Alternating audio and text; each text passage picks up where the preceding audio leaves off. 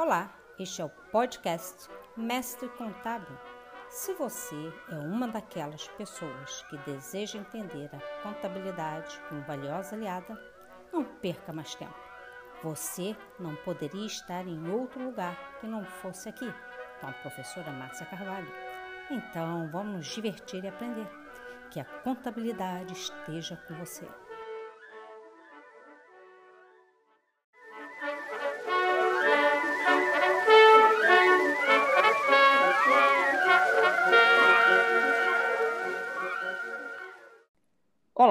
Bem-vindo a mais um episódio do podcast Mestre Contábil. Eu sou a professora Márcia Carvalho. Hoje iremos conversar sobre um tema muito importante: como conciliar trabalho ou estágio com a vida acadêmica. Para esse bate-papo, convidamos o Carlos Alberto, ex-aluno do curso Ciências Contábeis da UFRJ. Bem-vindo, Carlos Alberto. Como você está? Saudade já da UFRJ? Quando você terminou mesmo? Eu terminei em 2021. 2021, no meio da pandemia. no meio da pandemia. Só faltava a monografia. Consegui fechar com a Cláudia e terminei. Você está quantos anos agora, Casalberto? Eu estou com 26 anos. Novinho. E você Entrei continua na mesma empresa? Onde você está? Sua atuação atual? Eu continuo na mesma empresa. entrei lá como estagiário e eu já sou contador pleno lá na Vale. Qual empresa? Vale S.A. Na Vale S.A. Ah, legal. Continua lá. Né? Isso. Mas, Alberto, vamos lá. Vamos ajudar aí as pessoas que estão iniciando ou vão iniciar uma graduação, falando um pouquinho sobre a sua trajetória acadêmica. Quando você fez o Enem, você só estudava ou você já trabalhava quando você prestou o exame, né, o Enem? Não, eu, quando eu prestei o exame do Enem, eu já trabalhava, eu fiz o curso técnico de administração do Cefet, então, no terceiro ano já do ensino médio, eu comecei a trabalhar e estudar, isso eu tinha uns 17 para 18 anos, e aí eu fiz o Enem no fim do ano, né, o ano foi 2014, e eu consegui... Já trabalhava? Passar. Já trabalhava. E passou para o FRJ é. no Enem. Quando eu você passei... verificou lá lista de aprovado. Você queria ciências contábeis mesmo? Eu estava entre contábeis e gastronomia, mas eu Nossa, cheguei à conclusão. Muito próximo, né? bem, Não, bem distante. A pessoa que vai fazer gastronomia tem que calcular o custo do prato, né? É, também, né? Calcular o preço do prato, o que, que inclui no custo, qual a margem de contribuição que ele deseja por prato que seja Exato. capaz de remunerar todas as atividades. É, tem, tem relação. Tem um, pouco de, um pouquinho, um pouquinho. Tem mais relação com, com o curso técnico que eu fiz de administração e a matéria que eu mais me interessava era contabilidade, né? Era ciências contábeis. Era contabilidade e aí eu o que fui... que te fez escolher contabilidade e não gastronomia? Justamente a minha afinidade com contabilidade, com um pouquinho que eu tive de contabilidade no curso técnico. Entendi. Aí você falou, vou deixar o fogão esperando um pouco. É, o fogão vai ser hobby. Daqui para um futuro próximo. Então, quando você chegou lá, que você viu a lista de aprovado e viu que você tinha passado para o FRJ para contábeis, você chegou em algum momento, quando você viu que você tinha sido aprovado, você pensou em renunciar ao trabalho e você teria outra aí, aí dentro você, ter, você poderia fazer isso? Seria uma opção ou não? Você não tinha essa opção é, para poder fazer o curso com tranquilidade? Ou não? Eu, você nem pensou porque você nem tinha essa possibilidade. Eu pensei, mesmo não podendo, e conversei com a minha mãe e com a minha irmã, claro. Mas eu conversei muito com o meu chefe e ele, ele fez um. Ele, ele me deu flexibilidade né, no trabalho. Então, eu passava, eu passaria a pegar sete horas da manhã, iria até as duas, e das duas eu já sairia para a faculdade, que a aula começava duas e cinquenta, né? Ah, tá, porque então... quando você então fez a matrícula, eu estava lá antes da FAC, né? Estava lá no fundão, uhum. você já está aqui na FAC. Isso. Na, na URCA, na Praia Vermelha. Aí você já percebeu que o curso era tarde e noite, vespertino noturno, e que realmente ficaria difícil conciliar as duas coisas, né? É, Mas eu, antes eu... de chegar aqui e saber como seriam as aulas, que as aulas seriam parte tarde, parte à noite, ao, ao saber que tinha sido aprovado para a universidade pública, você cogitou na sua cabeça, ah, vou só estudar, o pai trabalhar, ou você não teria? Isso nem passou para sua cabeça, que nunca foi uma opção. Porque no meu caso, não, não foi uma opção. Isso não. Eu, eu sempre quis trabalhar e estudar. No dia da matrícula que eu fiquei sabendo que ia ser de tarde, não tinha como mudar. E eu perguntei até na a coordenadora na época se não tinha outro horário. Ela disse: não, ou você trabalha ou você estuda. E aí, baseado nisso, eu entrei num acordo com o meu chefe porque ele não queria me perder e eu também não podia perder o trabalho, né? É, então não era opção para você abrir mão de trabalho, como é o meu caso. Eu tinha é, que trabalhar não. e estudar, eu não podia parar de trabalhar. Na minha cabeça, eu, eu ia trabalhar e estudar. Me manter. Sim, eu ia continuar trabalhando e estudando. Independentemente, eu ia, eu ia dar meu jeito. Entendi. E quando você verificou né? Então, que a, a, o curso da FRJ não é como a UERJ, a UF, que a UERJ tem só de manhã, só, só à noite, a UF tem só à noite. Você foi lá, negociou com o seu chefe uma flexibilização. Ele aceitou, gostava do seu trabalho e queria te manter.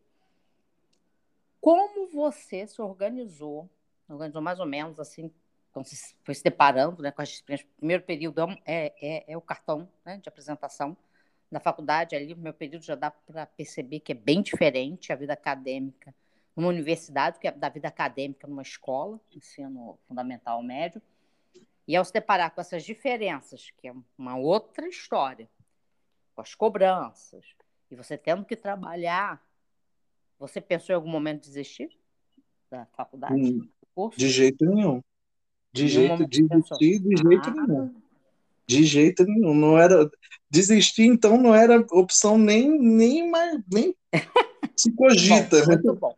É. E conforme foi acontecendo o primeiro período, você já chegou, primeiro período, você já veio assim, mais ou menos organizado ao decorrer do primeiro período, você falou assim, não, vou ter que criar umas estratégias de estudo junto com o meu trabalho mais minha vida pessoal, como é que eu vou me organizar para poder dar conta de tudo e ter um desempenho satisfatório ou não? Você não estava nem aí para o desempenho? Não, eu tava, eu me importava com o meu desempenho, porque eu sempre fui bom aluno no ensino médio, no fundamental. então eu, eu tive que me organizar, me adaptar, porque eu também trabalhava um períodozinho no sábado, nesse início, né? Hum. E, então eu, eu tive que me organizar bem no, no primeiro período vem um elenco de, de matérias específico para a gente fazer, e, e, mas nos futuros eu fui me adaptando, adaptando minha grade ao que eu conseguia realmente cursar e adaptando meus finais de semana, a ah, semana de provas. Como é que eu vou me organizar? Eu estudava as principais matérias bastante no final de semana, aquelas que eu tinha mais dificuldade, aquela que eu tinha que pegar um ponto um pouco mais, eu me organizava no final de semana bem e durante a semana eu ia revisando no ônibus, no metrô. Então, de noite, quando eu chegava em casa, então eu ia me ajustando no almoço, mas graças a Deus deu tudo certo.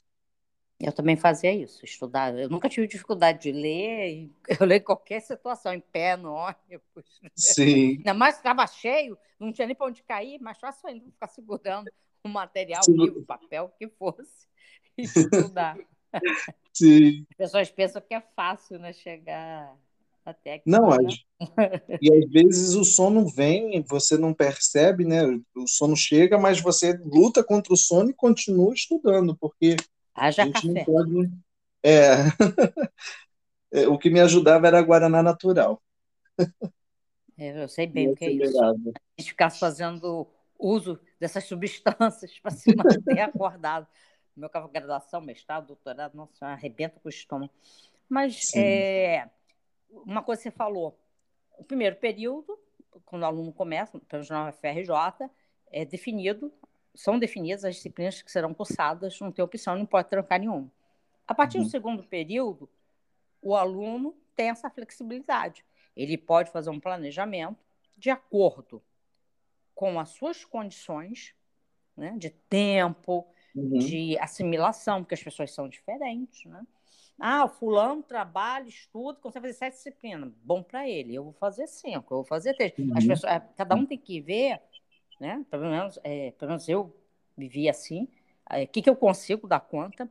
E a preocupação, você tem, se você fazer isso também, ver o que, que você conseguia fazer das disciplinas que seriam do segundo período, o máximo, dentro. Ah, esse é o máximo que eu consigo fazer para eu manter uhum. meu desempenho, para eu não sucumbir, ou você ia, ah, vou, me falaram que é melhor fazer isso, isso eu vou. Ou você fez, parou e se analisou e construiu o seu caminho. Eu me analis... as pessoas ficarem falando, né? Ah, que as coisas de corredor, dos veteranos, faz assim, faz assado. Ou você, não. Peraí, eu me conheço, eu sei como eu sou, vou montar aqui umas estratégias para mim e vou ver se vai funcionar.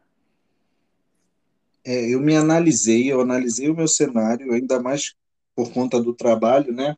Até o quarto período que eu continuei, até o terceiro período que eu continuei nesse trabalho, e era de carteira assinada, então eu tive que analisar o, o que eu conseguia até onde eu conseguia ir para poder montar minha grade. Isso conciliando com as principais matérias do curso, aquelas que eu achava que seriam chave, com outras que são, por exemplo, sociologia, é, é, é, algumas que a gente consegue adequar um pouco, nivelar um pouco mais o nível quanto à preocupação, né? E eu fui deixando o meu minha grade um pouco mais adaptada a mim, não seguindo o que os outros falavam ou sugeriam. sugeriam né? Uhum. É porque tem aquelas disciplinas são pré-requisitos, que, que é, é a formação, né? Toda a Sim. área, né? A administração tem a formação dela, contábeis, economia, então, dentro de contábeis tem a formação. Então, por exemplo, ah, se eu não fizer, por exemplo, hoje, na grade atual, se você não fizer é, custos 1, ah, esse período tem muita disciplina obrigatória, não vou fazer custos 1. Você não pode fazer um período seguinte custos 2. Você começa a uhum. atrapalhar, uhum. né? Porque são os pré-requisitos. Ah, eu, a matemática é difícil, mas se eu não passei matemática 1, não vou poder fazer 2, e assim vai. Então, além das suas estratégias de você, você também teve que olhar para a matriz curricular e entender quais as disciplinas que eram pré-requisitos, que eram conhecimentos necessários para que você pudesse avançar dentro da sua formação, se prejudicar também a sua formação ou não? Ou você não olhou isso? Não, eu olhei. As principais, que eram são como as veias do curso, né, as artérias do curso, eu sempre puxava elas. A prioridade eram elas. Depois eu ia complementando com as, as demais, entendeu? Porque justamente para não atravancar lá na frente a minha grade. Então a gente tem que ter, a gente tinha, eu tinha uma visão muito equilibrada do que eu conseguia e do que eu realmente precisava puxar. É, ainda tem aquilo também, se você vai andando no curso e vai largando disciplinas dos pesos essenciais, depois você não consegue alocação. Exato.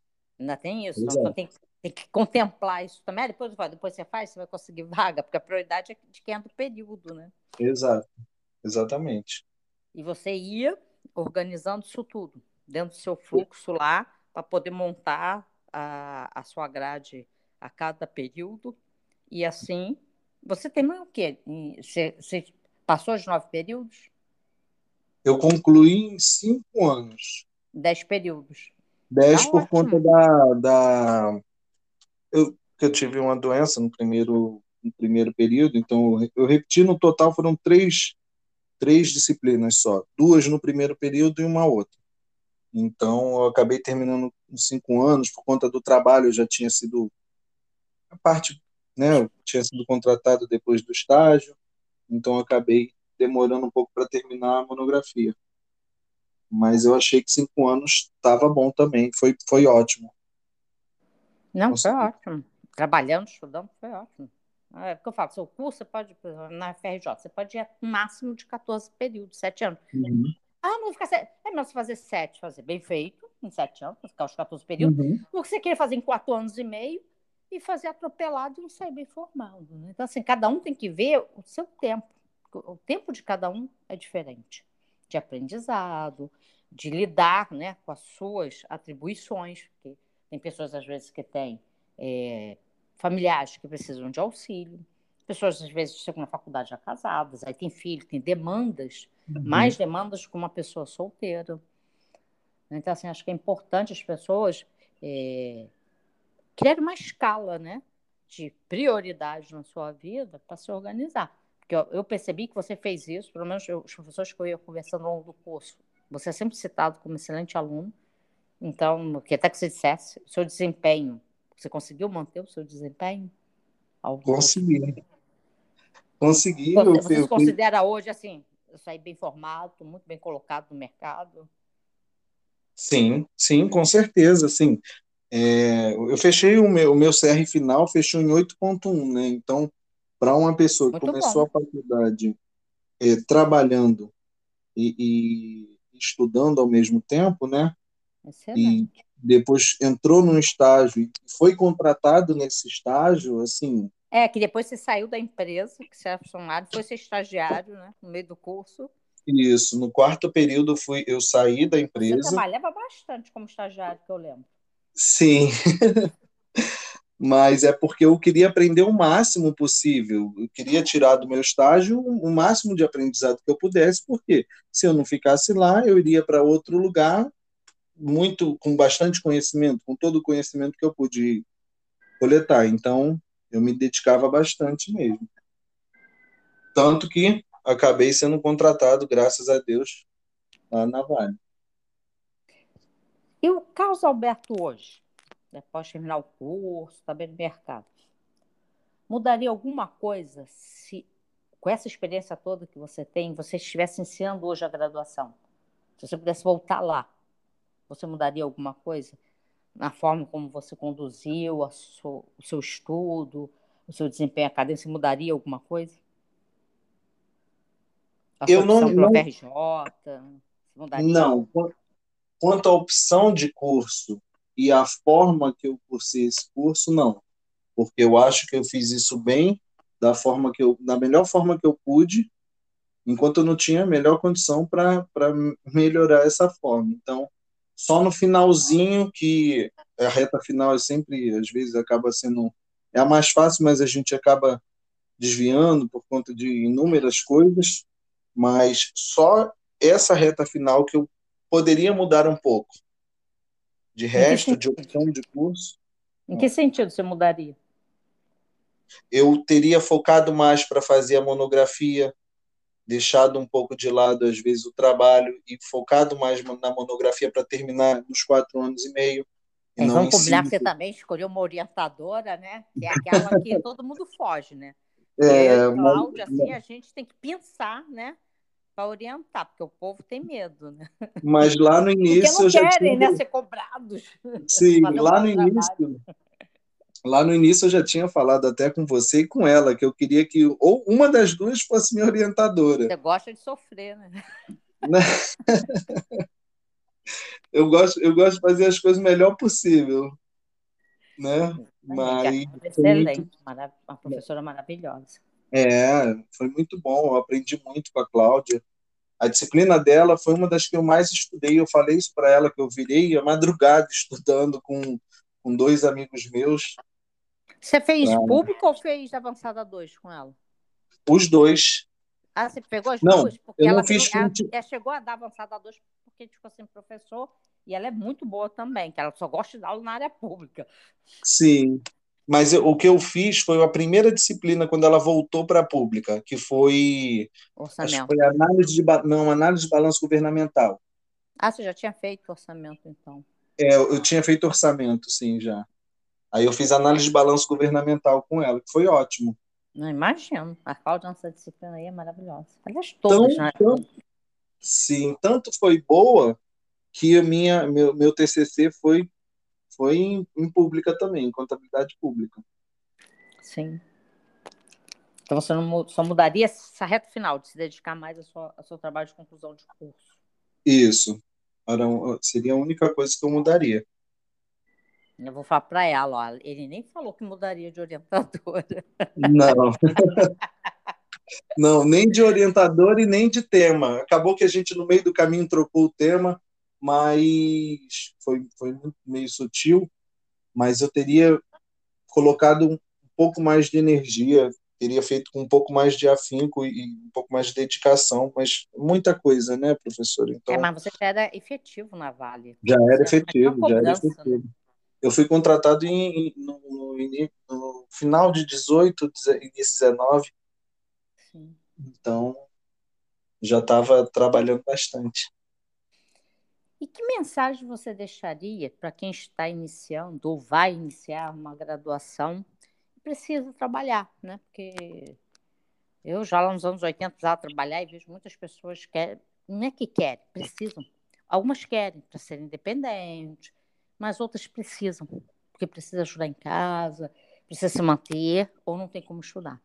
Que mensagem você deixaria para essa geração que está chegando hoje na universidade ou acabou de chegar e está lá arrancando os cabelos, tentando se encontrar entre trabalho, estudo, vida pessoal? E você sabe, a universidade ela tem muitas distrações. Sim. Começando ali embaixo no DCE, né? Então, assim, já é um ambiente que tem, tem tanta coisa que você pode fazer que já te tira, tira o teu foco. Aí você já tem as coisas que tiram o teu foco do lado de fora da universidade na sua vida pessoal. Mas as distrações que a própria universidade propicia. Né? É, o que você diria para esses jovens que estão chegando? Que mensagem você deixaria para eles? Não desistam, não tenham medo, contem com, com as pessoas que vocês considerem ser os, os alicerces de vocês, assim como a minha família, minha madrinha, meus amigos foram. É, não tenha medo de errar. Pergunte. Se não fez bem, refaça, tente melhorar a cada dia. A gente sempre é, tá, a gente está em constante desenvolvimento, então a gente não pode ter medo dos desafios. A gente tem que enfrentar, principalmente quando a gente precisa, como foi o meu caso, eu precisava trabalhar. É, e vão, tentem conciliar um, um, da melhor forma possível e tentem não se cobrar também demais, porque às vezes a gente se cobra muito e acaba se punindo. Então, se cobrem sim, tentem se cobrar na medida certa e enfrentem os desafios sem medo. E tudo vai dar certo no final. Para mim deu, então a permissão de Deus também vai dar para vocês. Vou deixar aqui umas dicas também para vocês irem bem nas provas. Primeira dica é prestar atenção na aula. O máximo que você conseguir se concentrar, anotar no caderno, assimilar o conteúdo que o professor está passando, isso vai te ajudar no, na prova futura que você vai ter. Segunda dica é: se você tem habilidade para poder explicar matéria para os seus amigos e tal, utilize essa habilidade para você assimilar mais ainda e concretizar o teu aprendizado. A terceira dica é, nos finais de semana, se organiza, faz uma, uma planilhazinha com horário de cada matéria que você vai estudar e já deixa listado mais ou menos os pontos que você está com maior dificuldade para você ir diretamente neles. A quarta dica é: se você já começou a fazer o estágio, seu estágio te dá a opção de você tirar horas para estudar em dia de prova, utilize essas horas, não deixe de utilizar. E a quinta dica é distribuir bem a sua grade, como eu já tinha falado anteriormente. Divida a sua grade de forma consciente com que você vive hoje e também focando naquelas que prendem é, matérias futuras. Então são essas as cinco dicas. Ah, muito bom conversar com você. Não fujam dos bons professores, pelo contrário, se cerque deles, né? Sim, os mais são chatos. os mais os que vão marcar a sua vida. São os que vão marcar. Até hoje, o primeiro período foi com você e a gente está aqui de novo se, se falando e a gente se fala constantemente, né, professora? Então. Graças a Deus eu mantenho não. uma relação boa com meus ex-alunos. Sim. Então, querido, muito obrigado pela sua participação. Desejo sucesso na sua carreira. Obrigada mais uma vez a Patrícia Noves pela disponibilidade, pela organização, pela edição do nosso episódio, por ser meu porto seguro. Muito obrigada. e não esqueça que a contabilidade esteja com você.